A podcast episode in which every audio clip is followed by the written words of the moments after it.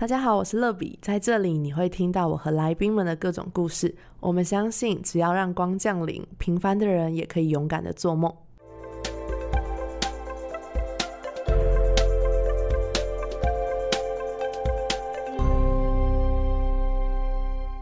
欢迎光临，我是乐比。今天邀请到一个很特别的来宾，是我蛮早期认识的笔友。那我发现呢，她跟我大学的一个好姐妹在同一间教会，而且她爸爸还是牧师哦，所以她是一个 PK。那我们一开始是从网友开始的，第一次见面是在师大。后来我发现恩勉就创立了一个会发光的疗愈系的插画图文的 Instagram，所以我就也变成他的粉丝。前阵子我看到他去蓝屿幻术之后，就是蛮羡慕他的生活，觉得自由工作者的生活也太精彩了吧。所以我们今天要欢迎恩勉来到我们当中。Hello Lovey，还有欢迎光临的听众们，大家好，我是恩勉，目前是一位自由家的插画家，然后也有跟朋友一起经营粉砖，名字就叫做会发光，会是绘图的绘。这样取名是希望可以透过绘画的方式跟大家分享温暖，然后也期盼能够为上帝发光。开始你怎么会追踪我啊？呃，我记得就是刚刚提到那个共同朋友，就是大学的同学，就是因为我们同一个教会嘛，然后我就发了他的 Instagram，有今天看到他在他的现实动态分享乐比的贴文，我就觉得这个字真的很漂亮，然后我就点进去看，而且那个姐姐她发文嘛，所以就看得出来是他的朋友。我就觉得好像有一个很厉害的手写的人在我生活圈的范围之内，我觉得诶，怎么会有这么酷的事情？之后就开始发了，后来还可以见面，我觉得超酷的。对啊，因为我刚好有一次去师大，然后带我一个福音朋友 QT，他就想说，哎，你好像也在师大，所以我就约你见面，超级奇妙的。对呀，我在准备这个访问的时候，我还就是去翻我之前发的那个 Instagram 的文，就看到我们的合照。对啊，那是几年前啊，还蛮久以前，对不对？我看是二零一七的十二月，哇，那是我刚开始做乐比不久的时候，哎，也是会发光开始不久。哦，真的吗？你也是那个时候开始的？我们是二零一七的五月开始，嗯，我是二零一六年的时候开始的，嗯太好了，所以我们一开始就是从网友，然后变成真实世界的朋友，对，对。好，那我今天就是很开心可以邀请到透过创作认识这么久的朋友。那我想要问问，大学的时候恩勉是读什么科系？为什么会开始创作插画呢？我读的科系名字有点长，人类发展与家庭学系。那简单来说，我学的就是幼教。但是为什么会开始创作插画？好像就没有什么原因，就是因为喜欢画图，而且从小就喜欢画。那我一直到大学上课的时候，开始变得很容易分心。然后我就发现画图是一个方式，可以让我保持清醒，就可以边画边听课，就是手就一直动一动。然后就觉得，就是每一堂课教授可能都会以为我上课很认真，在狂做笔记。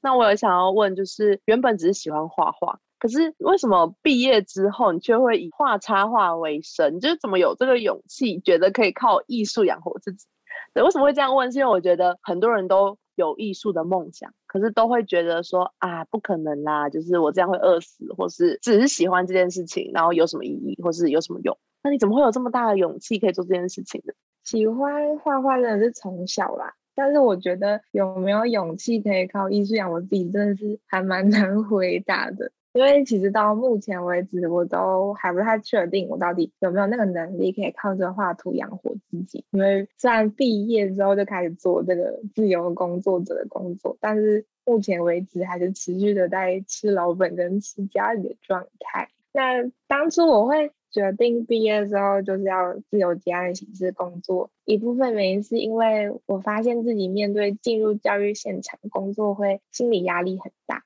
但又想说，如果不做教育相关的工作的话，要做什么？后来我就想说，我从小就蛮喜欢画画的，然后大家好像也算是有在称赞我画画这个部分，然后我也真的有向往过以画图为生，所以就觉得如果我可以把工作这么占时间的事情拿来画图的话就好了，所以我就鼓起勇气跟家人提提看。那时候我是提说，可不可以给我一年的时间，靠画图为生，然后我看我能不能够做出一点成绩，再决定要不要继续画下去。对，就很谢谢我家人，那时候就是很愿意包容我任性的决定，让我可以就是在这段时间慢慢的起步尝试跟学习。所以其实这样说下来，我觉得我应该算是没有勇气诶，就是不太有勇气相信我可以靠着画图养活自己。我只是以一个尝试的心态，想说我还年轻，刚毕业，然后有一点存款，想说我能不能够靠着这些钱跟接案，可以撑多久呢？我就想说，就且看且走，看看是不是上帝要给我的路。哇，谢谢恩面的分享。其实我觉得我开这个节目一直以来都有好多人说，哎，好羡慕你们的生活，就是可能自由工作应该会。很快乐，然后可以做自己喜欢的事情。可是我觉得我采访到现在，觉得每一个人其实都有自己生活当中很辛苦的一面，跟可能蛮孤独的一块。就是就不管做什么工作，或是你选择一个跟社会大众或是世人看起来比较不一样的路，可是不是只有快乐的一面，就是你有很多还是要自己去承受，跟自己去成长。对我还是觉得你很棒，因为我觉得你愿意选择一个人烟罕至的一条路。那我相信上帝会亲自的带领你，知道你未来该。往哪里去，然后能够更多的发光。好，我想问一下恩冕，就是成为插画家这几个月或是几年，你是很快乐的吗？你觉得在这个过程当中有收获些什么？经营会发光，刚刚有说是二零一七的五月嘛，所以其实算起来也是快要五年了。但是我真的会把自己定义为插画家这件事情，其实到现在还是会觉得有点别扭，就想说我真的是插画家嘛？不过我是可以从去年八月算是。开始认真接案，就是就是开始跟大家说，哎，我要接案喽！如果你有什么需求的话，可以就是找我画图这样。对，然后这样算一算，其实也是已经过了五个月，快半年了耶。那快乐的部分，我觉得。画图一直都是对我来说蛮快乐的事情，也是我宣泄情绪的一个方式。然后从插画家这个角度来说的话，近期很深刻感觉到自己高兴，自己是一个插画家，是在上一次摆摊的时候，因为我在摊位有提供四言会的服务，然后那些客人就来跟我拿图的时候，我就很喜欢看他们欣赏图的眼神，就觉得很开心、很满足。那但是当我真的就是从一个插画家角度开始工作之后，你就发现插画家做的真的不是只是画图而已。就基本上我因为自由接案，所以我也是自己的行政，然后还要包货，然后我去摆摊的时候呢，我要变成搬运工，就是把所有的家当都扛在身上。然后如果我没有机车，没有车，我还要去搭公车，就把自己塞在小小的公车位置上面，真的是。非常的累，这边有个体力活。除了这些比较书面之外，就是还有要跟客户沟通讨论，就是要了解他们希望可以画出什么样的画面，跟他们有什么样已经在他们脑海中的期待，但他们可能讲不出来的，有时候就要多多的沟通。然后最难的，我觉得就是报价，我觉得这个是一个挑战自我信心的感觉。因为我就想说，如果报太高，那我真的有这个价值吗？但如果我报的又有点低于自己心里面的预期，就会觉得那我是自己都看不起自己的感觉，真的会。我觉得当艺术工作者真的是很挑战，因为只是会画画的话，就只是一个画师。但是当插画家，其实他是有点像是当一个老板的感觉。就是你不是只是要画画，就像创业一样，你什么都要会。所以刚说的行政包货，我觉得那真的是你要成为插画家，你才会知道原来不只是要画画。对呀，这他做的事情很细碎很多。对，但其实我有时候也觉得蛮感恩的，因为以前可能就是在纸上写写字、画画图。可是当你开始创作之后，就是会开始学一些电绘，甚至是学一些简单的设计。然后你可能还会去练习把字写好，或是以前可能只会写中文，现在还开始练不同的英文字体。这还是就是卖东西的时候，你还是要学会一些物流、金流的部分。就我还因为这件事情去学会怎么弄信用卡，或是超商付款条码什么有的没的，就是以前根本就完全没用过的东西。嗯。嗯，真的是都会慢慢自己越学越多，然后真的变成一个老板的感觉。对，所以真的是创业不容易啊，大家。真的真的，而且我觉得报价其实是一个很不透明的东西，你就不知道这个产业到底要怎么报价才是符合它的正常或者它的水准。嗯，我觉得插画好像还稍微有迹可循，就我还可以稍微上完 Google 想说，哎，大家平常可能收的那个 range 大概在哪？可是手写之后觉得哇，我这个真的是很新哎。那我觉得很难的点，就是因为我们也不是什么书法大师那种可能一字千金的人。嗯。可是有一些人就是喜欢你的作品，他就是觉得你的手写，他可能值得用好几千块跟你买。嗯。但是有些人也只觉得就是几十块。所以有时候我也觉得很挣扎，因为很多人都说我们不要为了接案接了一些很便宜的案子，然后打坏整个市场的行情。但是其实有时候你又还不知道整个市场到底是怎么定位的，然后可能厂商找你，他问你说一千块你写不写，然后你拒绝了，可是可能其他人就用五百块他就写了，那这样子你就会觉得说，那我没有接到这个案子，我是不是？就少赚了那五百块，那早知道我就答应。可是你又觉得，我不觉得我不应该是这个价值啊，我应该要是很清楚的定位。所以其实有时候我也是觉得蛮困惑的。对啊，我真的觉得这件事情非常的需要 智慧。但我也觉得 他真的很需要自信心，也就是像你刚刚说，别人五百块，然后常常问你一千块，这我觉得如果是够有自信的话，真的就会觉得没关系，我就是这个价钱。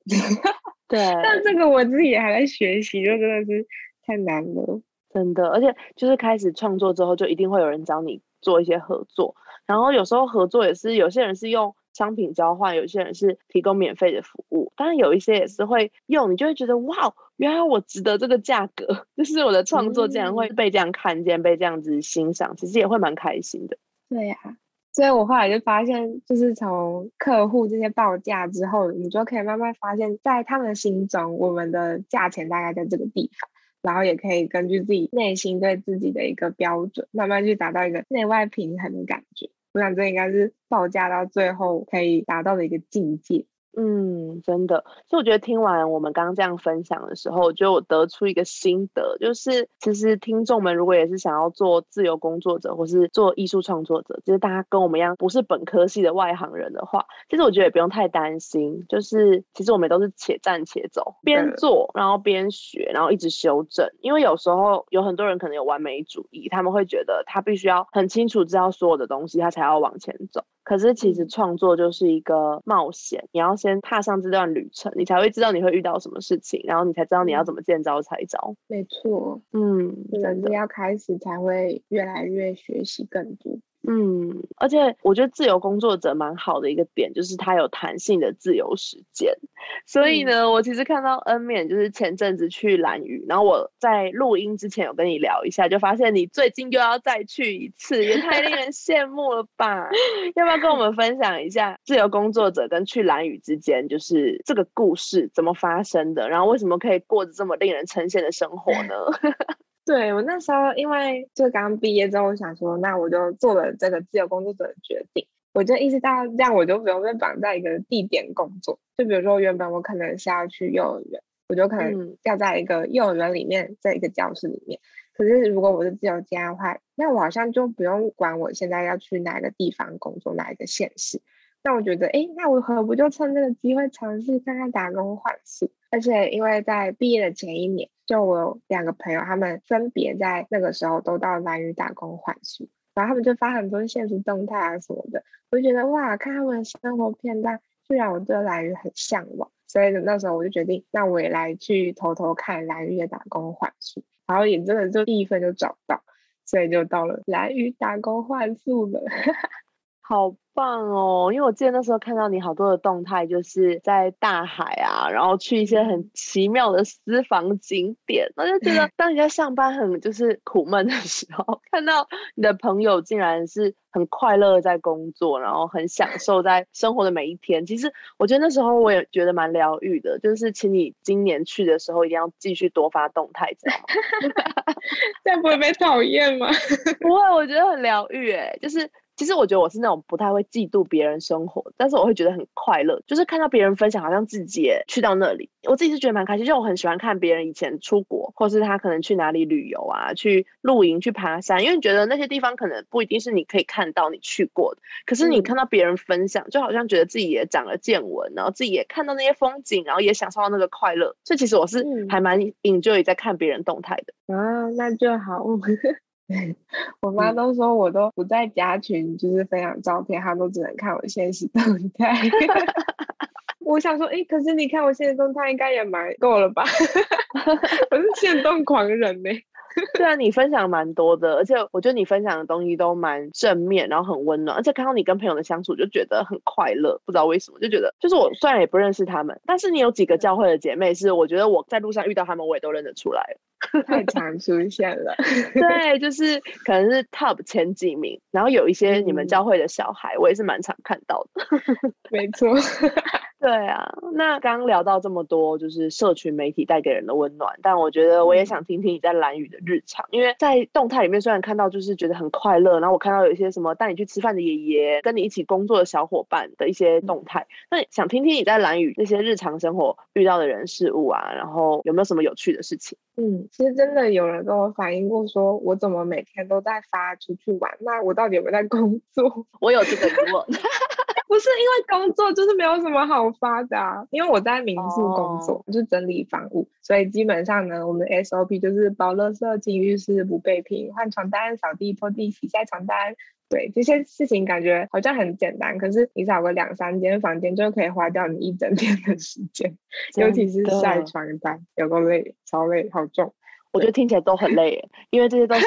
比平常自己打扫房间还要更累的事情。就是你不会每天一直在洗晒床单啊，但是你要去帮别人洗晒床单，觉得好累哦。对，而且因为是要给下一个客人住的，所以就不可能是随便，就是一定要清到很干净，就是各种自己要求或者是民宿老板娘要求，就会觉得哇，我真的是要做到一个地步，然后就觉得哇，真的每天都是体力活，非常的累。但是虽然是很累啦，但我真的觉得是很幸运，就是因为我前面有说，我那时候是有点临时起意，加上那时候我要找打工换宿地点的时候。我发现我原本想象中我要去的那间，就是我朋友有去的，他已经招满了，就是那时候才四月，然后他九月到十月就已经完全没有位置让我可以去，我就觉得哇，那我应该要赶快找，不然我就会没有工作。所以那个时候我就是有点随便乱投，但是我真的随便乱投这间民宿就真的是非常的幸运，就是我遇到可以把我当做女儿照顾的老板跟老板娘。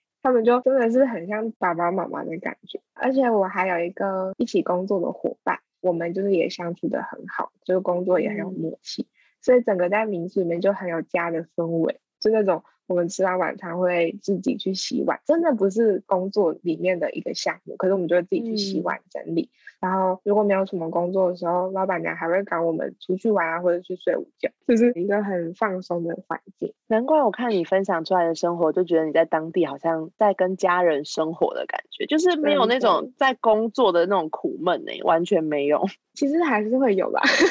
对，只是只是你下次动态可不可以发一些在整理房屋的？哇，今天我在包垃圾哦，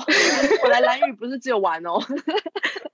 部分，我真的是之前有应，就是观众要求，就有录一下我们整理的缩时，然后也有稍微拍一下整理完之后的房间什么，但就真的很少，因为跟我其他部分比起来，真的是太枝微末节了。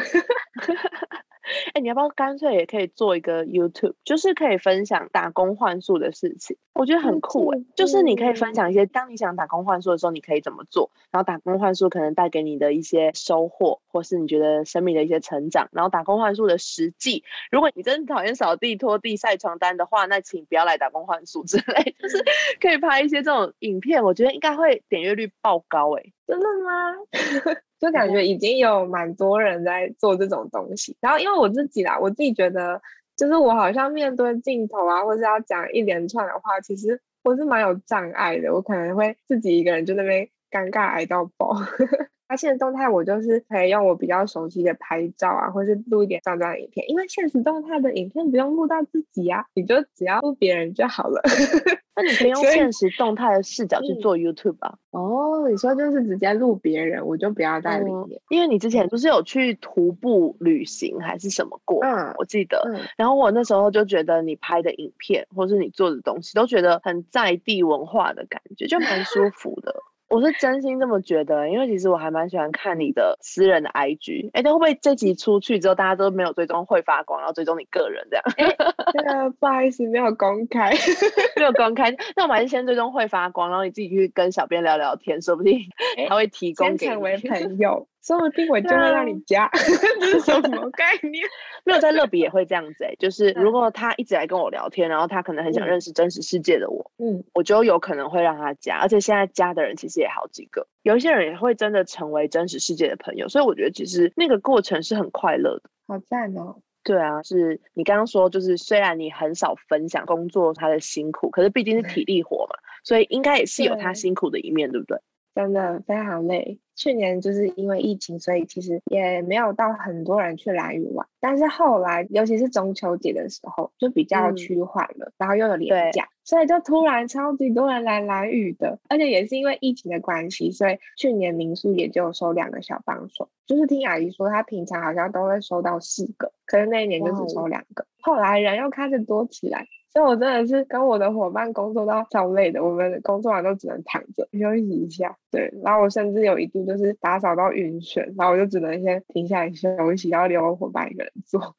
然后有清过很脏的房间，就是有一些客人可能会比较随性一点，就是留很多厨余啊，或是没有喝完的酒什么的，全部都放在很容易打翻的地方，非常恐怖。然后还有一个我觉得最恐怖的印象，是我打扫到一半的时候，我就觉得，哎，我的脚怎么好像踩到什么东西？然后我就直接用手就把它捡起来，就发现是其他人留下来的脚趾甲，一整片的那种。我想说，这位先生，你的指甲为什么会在这里？你的脚怎么了？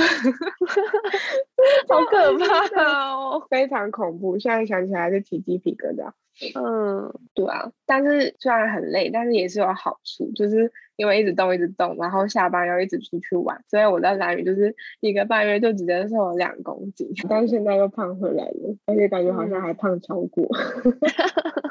没关系，你又要去了，可能又会瘦了。嗯，希望是会的。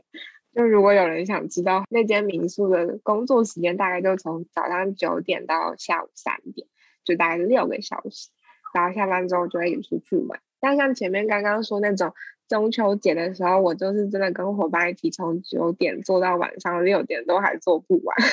超累的。就那段时间会特别辛苦，就对了。对啊，因为就只有两个人。那大概到几月的时候，蓝雨的人才会渐渐的变少？哦，蓝雨的旺季是大概四月到九月这个区间，所以从大概十月之后，它其实就半年半年。它如果十月之后基本上就没有什么人会去，一方面也是因为天气啦，就是比较不稳定，就常常会下雨。不然四到九月真的很少，就是会有下雨下到你没办法出去玩的状态。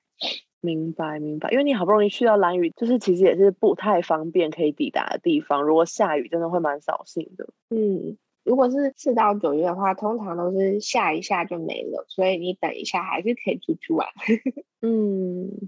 那我想问问，你觉得在蓝屿最大的收获是什么？我原本真的是想说，我要去就是好好的看看海啊，看看山，就是亲近大自然。嗯，其实我觉得我个性也是蛮怕认识新朋友，因为有时候会很怕痛掉不合啊，然后什么被排挤之类的。所以其实我没有想说我会在那里认识很多朋友，但是就真的是到那边之后，因为刚好同一个民宿有另外一个伙伴嘛，然后他很希望可以认识其他打工换宿的小帮手，所以后续我们就真的是一个接一个，然后就变成一群人，就很幸运。就是虽然我好像也蛮喜欢独处的，可是这一群就是真的很各种照顾我，就是有时候我可能掉了什么东西或什么东西没有带在身上，他们都会借我啊，或者是后来有机车的小帮手。他走了之后，就换别人来载我出去玩，就是非常的幸运。在一群很照顾我的朋友呢，我们后来还有徒步环岛。我觉得这是我整个在蓝屿印象最深刻的一次出游。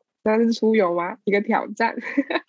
因为我真的到蓝屿的时候，我就觉得哇，我好想看一看蓝屿的风景，就是好好的看一看。因为都好不容易来了嘛，然后来又那么漂亮，所以我那时候我第一天我就直接跟我伙伴说，就是我们要不要徒步环岛一圈？然后我真的是很记得他的脸，他就觉得你是不是疯了？为什么会想用走的？因为其实蓝雨蛮大的，如果走一圈走快的话，大概也要九个小时。后来我不知道他们是不是也开始想说要做这件事情，反正后来就是很幸运，总共有五个人就是可以一起，然后我们就慢慢的放一圈，就花了十二个半小时。就把蓝雨徒步走完了，我原本是想说我要看风景嘛，所以我希望可以太阳出来之后再出发。但是后来好险，那些伙伴劝退我，因为我们光是从凌晨十二点走到中午十二点半，我回到民宿的时候，我的老板就看着我的脸说：“我看不到你的脸了，就是一个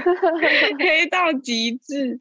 真的是太黑了。”受不了！我看到你动态有吓到哎，就是你的色阶真的是从那个原本在化妆品专柜里面最白，然后到直接到最黑、最健康肤色的，也没有到最白啦。但我真的是原本上是有点偏不健康的白，不是好看的白啦，我觉得。然后后来就变得超黑的，大家都吓。你后来真的是就是那种小麦肤色，真的。不过现在好像又差不多回来了，嗯。然后你又要去了。真的，我刚刚听你分享的时候，其实很想问你一个问题，就是去打工换宿的那些小帮手，他们都是几岁，然后做什么工作？可能有很多听众也是很想要去打工换宿，可是一直没有这个机会。因为像我，其实每次看到大家去分享打工换宿的时候，我就内心有个憧憬，就是我好像也很想试试看，但是我一直没有办法出发的原因，第一个当然就是因为我觉得我很不知道打工换宿到底能不能赚到钱。然后，或是他真的就只是交换住宿，那我这样生活是不是就会有问题？那我还可以付学贷吗？然后或是去那边要多久？就是能一两个礼拜吗？还是一定要好几个月？对，然后最后一个就是会觉得有点害怕吧，就是我觉得好像大家有点美化了小帮手这件事情。可是刚刚听你分享，我就觉得，他，如果我的工作是什么换床单、洗床单，我应该会觉得我不想去。真的。对。那其实我自己去之前，我也蛮好奇这件事情，虽然我也是去的其中一个人，对吧？然后我到当地之后，因为我是九月一号我到兰屿，然后那时候就是还没开学嘛，大学好像是九月二十二，我记得原本，嗯，那时候就有一大群是大学生，可能大二的暑假、大三的暑假，或者是像我刚毕业的暑假就会去，所以这种就是比较没有什么经济压力的感觉嘛。嗯哦，对，但是其实不是只有这一群人，就是因为我不是只有待到九月，我待到十月中，大概在九月底的时候，就是大学生们就慢慢的撤退这样。后来我就发现，就是留下来的人，就是我原本就知道他们的年纪啦，但是就是哦，原来年龄层慢慢提高，所以其实也不是只有大学生，就是大概有二四、二六、二九。二期，然后我记得最大的有三期的，对，其实年龄就是 range 蛮大。那你会想说他们为什么可以去？其实这个部分呢，就是听起来大部分的人都是转职，就是他可能上一个工作他已经就是不想做了，或者是他觉得是时候可以换下一个工作，然后他就会辞职嘛，那就有个空窗期。然后有些人就会觉得，那我何不就用这个时间来打工换宿一下？就是一种。然后另外一种呢，我觉得超酷。我遇到一个二十九岁的姐姐，她是直接把她的年假全部都说哈，就是全部用完。然后因为九月又有中秋连假，她就是全部这样凑一凑之后就有一个月。她还不是只是出去玩，她是打工换宿。我就觉得哇，姐姐你真的是太值得尊敬了。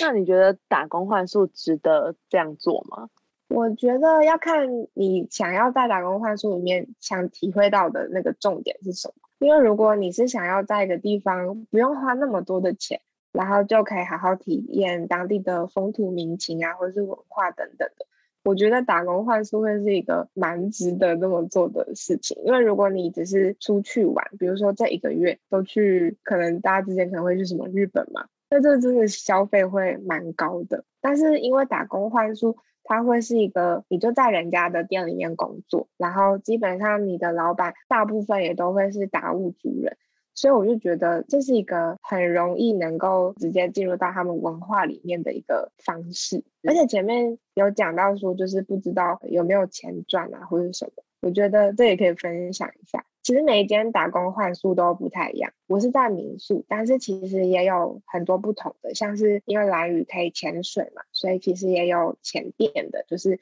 带客人去潜水的那种店。然后也有餐厅的，所以其实还蛮多元的啦。像刚刚那二十九岁的姐姐，她是在一个跨冰店兼民宿里面工作。然后每一间的福利也会不一样，像我的那一间呢，它是没有给薪水的，但是它就是包吃包住，然后它的包吃是包三餐的那一种，就是它可能不会都买好给你，可是它的冰箱就是都有食材，你就可以自己去拿自己去煮。所以其实如果你真的很省，也愿意都不吃外面的餐厅啊什么的。那你真的可以没有花到什么钱，就顶多可能机车的油钱等等的，嗯，所以其实有一些还会给薪水哦，就是给个可能几千块吧。但我想说，如果真的是像学贷这种有定期一个额度的压力的话，可能就是需要有一点存款或是什么，就是让自己确定是不会没有东西可以付出去的状态再出发，嗯，才会比较适合过去。嗯嗯嗯。刚刚听到恩勉分享，就是去蓝屿的生活，其实我也觉得蛮羡慕的。希望有一天有机会的话，我也可以到一个异文化的地方去沉淀自己吧。有时候可能需要透过一些不同的方式，然后才可以让自己有安静去思考的机会。那其实我听过一句话，就是很多人都说旅行或是出走才能够找到真正的自己。那对于你来说，你怎么看待这件事情？我真的是回来之后，就很多人跟我说。我觉得你好像变得不太一样了，但我每次都想说，所以是哪里不一样？我就很想知道，但是到今天我都还没有 问出一个很明确答案，到底是怎么个变法？所以有一阵子我就很担心，想说是不是因为我是变得不太好，就是往不好的方向变，所以大家才讲不出个 所以然。但有时候我在跟一个朋友聊，就是这个烦恼的时候，他就跟我说，是真的说不上来是哪里变了。但是感觉是我在蓝屿找到一部分的自己，哎，我就觉得很认同这个说法，就觉得对啊，就是喜欢大自然啊，喜欢冒险这些，其实嗯，就是我原本就是蛮喜欢这些东西的，然后也觉得这些都是原本的我，但是可能原本的生活圈就是没有办法，就是让大家看到这个特质，然后到蓝屿又一直被大自然啊，然后还有各种冒险可以去挑战。所以就好像把这些特质放大，然后我就觉得可能真的是因为这样吧。甚至有朋友就是跟我说，他从来没有想过我会去打工换宿，可能这是原本我就是一个很乖乖牌学生的形象吧。大家就觉得哦，恩敏应该不会去做一些太疯狂的事情。嗯，其实我也蛮讶异的，因为虽然我们没有到超级超级超级熟，可是我觉得你给我的感觉是，毕竟你有读师大，觉得哇，你应该是那种就是乖乖的做好每一件生活当中就是那种大家期待你会去做的事情。对，但是我觉得我之前就有发现你有一个。蛮特别，就是蛮喜欢冒险跟创新的一个特质。因为你看起来就是乖乖女生，但是你竟然会弹贝斯，所以我就觉得 很酷的事情。我觉得弹贝斯这又是另外一个故事，可能因为你不觉得弹吉他给人就是偏文青感，但是只要是弹电吉他或贝斯，就会给一种狂野的感觉。好像我高中的时候，我就就是刚学贝斯，然后我的朋友听说我去学贝斯，他就说。啊，你不是应该学古筝吗？整个想说，到底是怎样的？就二胡也可以啦。搞那一阵子真的很想要去学古筝，想说哇，我到底是什么适合我的乐器？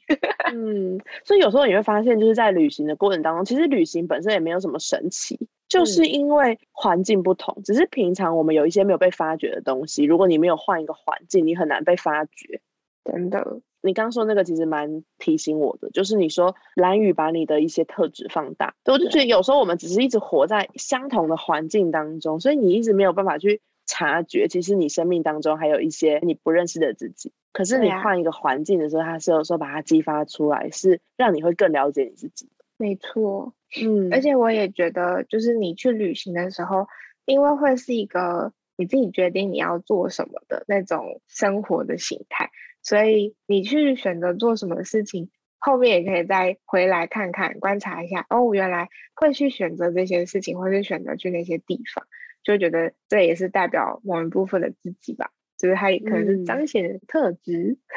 嗯，是。那你去蓝宇，除了刚刚就是发现这些不同的自己，还有没有什么是觉得可能是很内心的一些转换跟改变？哦，就是。因为我前面说，我就很喜欢大自然嘛，所以其实我去到蓝屿之前，我就想象中就是有很湛蓝漂亮的海洋啊，然后很漂亮的山啊，可以在里面就享受大自然。所以我真的是刚到蓝屿的第一个礼礼拜，我每天都很开心，就是我觉得被美丽的风景包围啊，然后又遇到很照顾我的陌生人们，就是真的是从陌生人开始，然后每天又都可以看很湛蓝的大海，我就觉得我真的是太被上帝祝福了。也觉得就是出现在我身边的这一切，跟我看到的这一切，都是上帝安排在我身边，可以来疗愈我身心的礼物。但是有一天我早上醒来之后，我就觉得就是很烦躁，就也可能大家有时候早上起来可能会觉得那天特别不开心。我那天就是有种这种状况，然后想说啊没关系嘛，反正出门我就去看看海啦，那有什么关系？我就可以直接忘掉这样的情绪。但是我走出去看海，我就觉得就越看越忧郁，然后甚至就是到了一个我觉得我下秒可能会哭出来的地步。然后我那时候就发现我怎么会这样，就是我以为就我看海的反馈会是就是被疗愈啊，觉得很放松，但却是这种很负面的情绪。所以当下我就觉得很慌乱，我就觉得他可是我没有任何理由跟资格去忧郁或烦躁，那我为什么？会这样，而且我就已经人在蓝屿了，但我却还不能够满足于这样的生活。然后我那时候就真的是已经很不开心，然后又开始因为这样子的情绪，然后我就开始责怪自己啊，讨厌自己，